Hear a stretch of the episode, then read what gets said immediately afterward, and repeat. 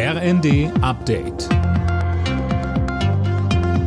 Stündlich neu. Auf den Punkt informiert.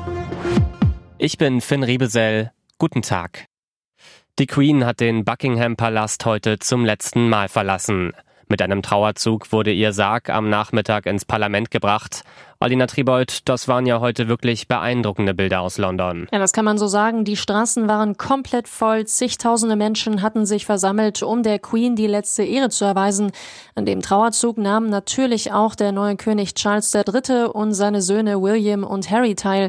Der Sarg wird nun vier Tage in der Westminster Hall aufgebahrt, damit die Briten Abschied von ihrer Königin nehmen können.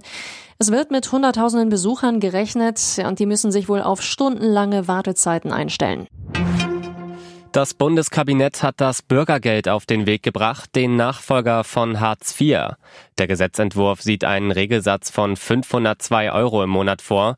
Das sind 50 Euro mehr als im Moment. Mit dem Bürgergeld verfolgt die Bundesregierung zwei Ziele, sagt Arbeitsminister Heil. Zum einen Menschen, die in Not geraten sind, existenziell abzusichern und zum Zweiten, wo immer es geht, Brücken aus der Bedürftigkeit zu bauen. Wir haben es im Bundeskabinett beschlossen, jetzt geht es in den Bundestag und den Bundesrat. Und ich bin entschlossen, dass das neue System, mit dem wir Hartz IV hinter uns lassen und das einen modernen Sozialstaat auszeichnen soll, das Bürgergeld zum 1. Januar eingeführt wird.